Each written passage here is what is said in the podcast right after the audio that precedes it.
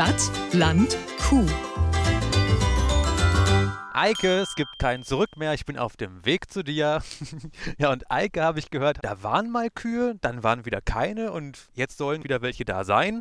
Äh, das werde ich rausfinden. Ich werde ihn auch mal fragen, wie das sonst so mit On-Off-Beziehungen bei ihm läuft. Ich habe gehört, das soll aufgewärmt nicht so gut schmecken. Ähm, ja, werde ich schauen und das mache ich jetzt. Und kaum aus dem Auto raus, stand da auch schon Eikes ganze Familie zum Hallo sagen. Und weil es Ladies First heißt, fangen wir doch mit der First Lady des Hofes an. Ja, ich bin die Friederike, ich bin Eikes Frau. Dann haben Ich wir hier. Ich bin Greta. Und wer bist Hier. du? Ella. Nochmal zum Mitschreiben. Da ist Frederike, Eikes Frau. Sie ist Tierärztin, was auf so einem Bauernhof bestimmt auch nicht ganz unpraktisch ist. Dann ist da die älteste Tochter Greta, die kleinste Tochter Ella und dazwischen gibt's noch eine Tochter, aber die war bei Oma und Opa. Außerdem flitzen hier gleich zwei Hofhunde rum. Aber einer äh, fehlt doch noch bei der Familieninventur. Ach ja, Mensch, der Eike. Moin, schön, dass du da bist auf unserem Betrieb. Wir sind jetzt ja gerade neu gestartet mit Milchkühen. Dazu werde ich dich gleich nochmal genauer fragen. Ist das hier generell ein Hof mit Familientradition? Der Betrieb geht bis ins 18. Jahrhundert zurück. Okay, das heißt, du bist hier dann auf dem Hof auch aufgewachsen? Genau, ich bin hier aufgewachsen, dann habe ich meine Ausbildung gemacht und dann bin ich seit äh, 2008 bin ich im Betrieb. Okay, das ist, ich wollte gerade sagen, 2008 ist so drei Jahre her. Ja. Jetzt werde ich auch schon alt. Genau. Aber es ist schon ein paar Jahre. Ja, das ist es wohl. Aber wieso startet der Familienbetrieb, auf dem Eike seit 2008 arbeitet, mit neun Kühen durch? Ich wittere eine Story. Und ein mittlerweile altvertrautes Aroma. Smells like Kuhstall.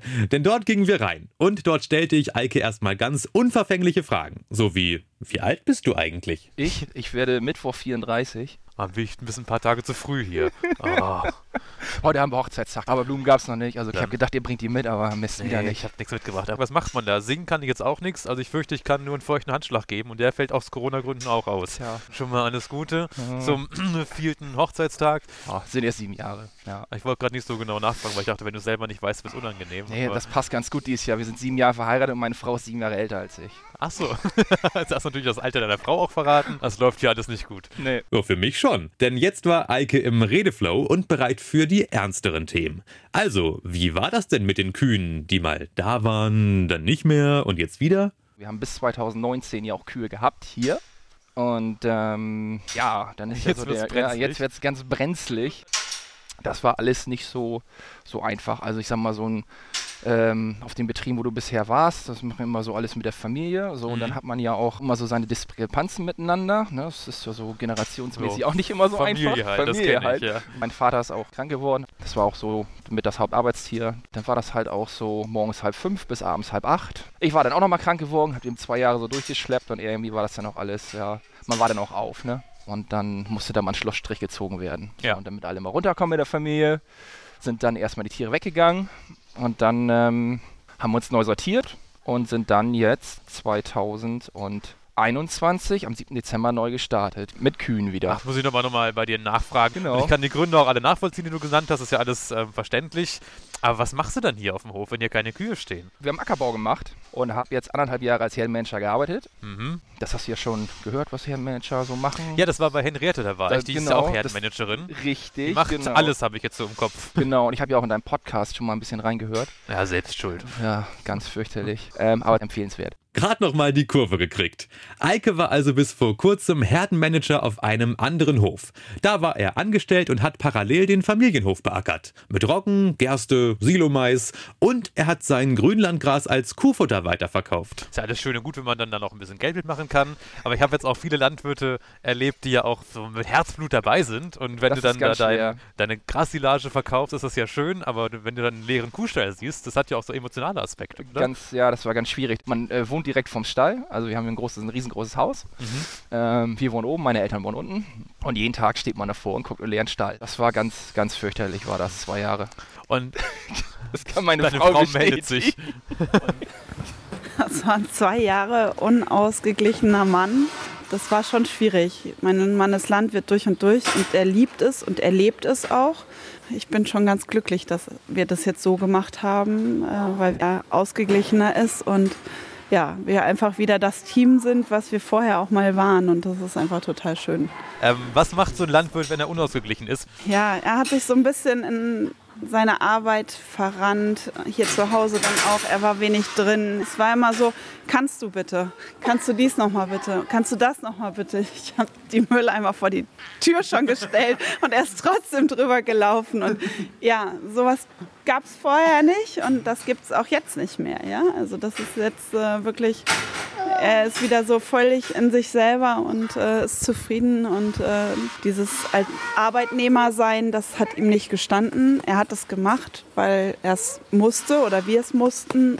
Also wenn man ein Unternehmer ist und das steckt so in einem drinne, dann ist man angestellt, das ist natürlich nett, du kriegst jeden Monat dein Geld, äh, Ja. Sicherheit. Aber dann denkst du immer so, weil brauche irgendwie was, was ich selber mache, wo ich wieder zu Hause arbeiten kann. Da Weiß bietet ich sich auf dem Milchviehbetrieb dann doch, die Kühe bieten sich dann an, wenn man solche Überlegungen hat. Richtig. Ja.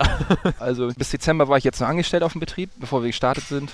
Mein Chef hat es auch nicht so gefreut, aber ich habe ja noch die Rinder von ihm. Ne? Was klingt, als wäre Eike ein Viehdieb, ist in Wirklichkeit ein Nebenerwerb. Denn für seinen alten Chef macht er den Herbergsvater für Rinder in Umständen. Sind wir aus dem Stall wieder rausgekommen und du machst noch ein bisschen weiter Hochführung mit mir. Also du siehst ja, wir sind hier so ein bisschen am ADW.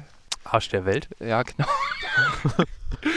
also in die Richtung ist nichts, außer Ja. ganz viel Grünland. Die andere ist auch nichts. Doch, drüben ist unser Nachbar. Nachbar ist ein großes Wort, das ist auch schon ein paar Meter weg. Das sind so, ja, 360 Meter. Kindheit, die wäre sehr einsam hier unten.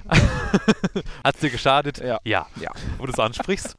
Was ich mich gefragt hatte, und diese Frage habe ich gleich weitergereicht, woher kommen eigentlich die Kühe? Jetzt nicht biologisch, da habe ich eine ungefähre Ahnung, aber wenn ich eine Kuh kaufen möchte, wo kriege ich die her? Eike hat mir da von Auktionen erzählt, wo Milchkühe für so 2.000, 3.000 Euro versteigert werden. Und wo die Kühe vorher offenbar richtig aufgebrezelt werden. Neue Frisur, Clown-Pediküre, pralle Euter. So ein bisschen wie Germany's Next Topmodel stelle ich mir das vor. Aber da hat Eike seine Kühe nicht her. Du hast jetzt die Kühe nicht auf der Auktion gekauft, Genau. sondern du hast die von dem Betrieb gekauft. Ja, genau. Und der hat super Tiere und einen sehr guten Gesundheitsstatus. Hat der die nicht mehr gebraucht? Hat der dir die geschenkt? Wie läuft sowas? Also nein, das hat er nicht. Der Betrieb, der möchte gerne bauen. Das geht mit Kühen nicht? Doch, das Achso, der brauchte auch- Geld. Nein, Oh Mann. der braucht auch kein Geld.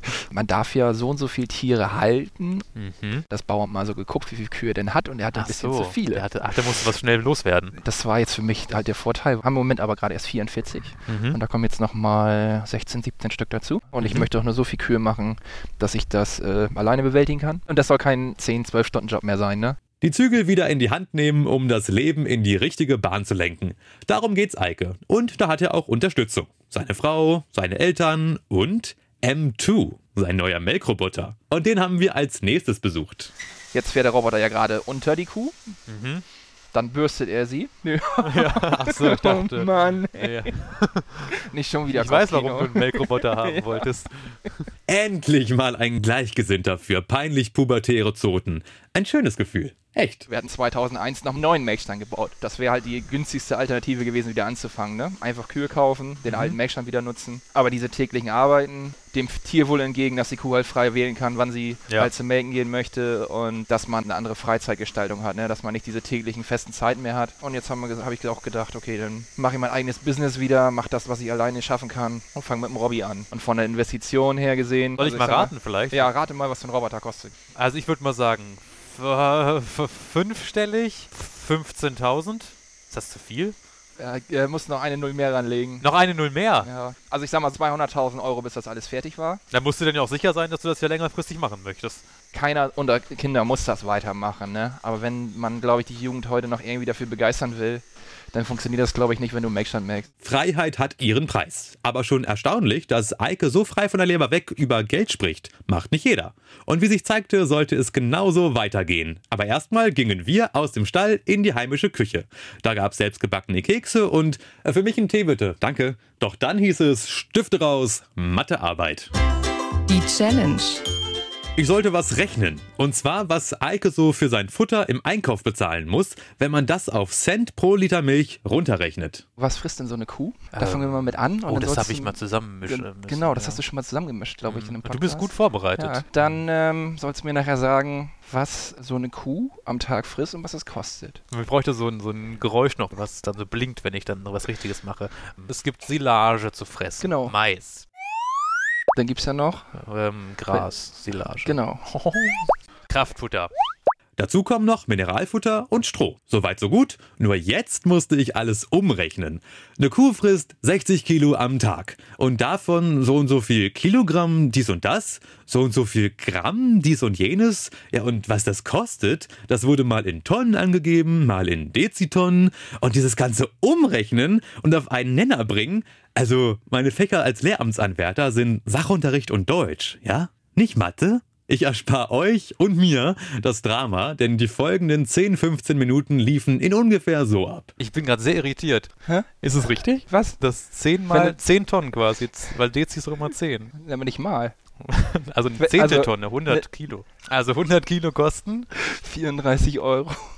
Du musst es ja nachher mal Ach so, ach, ja, ja, ja, 34 Cent mal 8. Du musst, du bist, eben hast du das gar nicht gefragt. Du hast nur einen halben Cent. Ach so, das muss ich noch mal 17 rechnen, ne? Oh, ich werde ja ausgelacht. Eike kurz vorm Zwerchfellriss, ich kurz vorm Nervenzusammenbruch. Aber am Ende kam raus, für einen Liter Milch kauft Eike Futter im Wert von 16,5 Cent. So. Aber dann gibt's ja auch noch die Anschaffungskosten für die Kühe. Die verwöhnten Tiere wollen einen Stall. Maschinen wie M2 verursachen laufende Kosten. Die Banken wollen aus irgendeinem Grund ihre Kredite zurück, nicht selten sogar mit Zinsen. Es gibt Versicherungen, der Tierarzt muss kommen.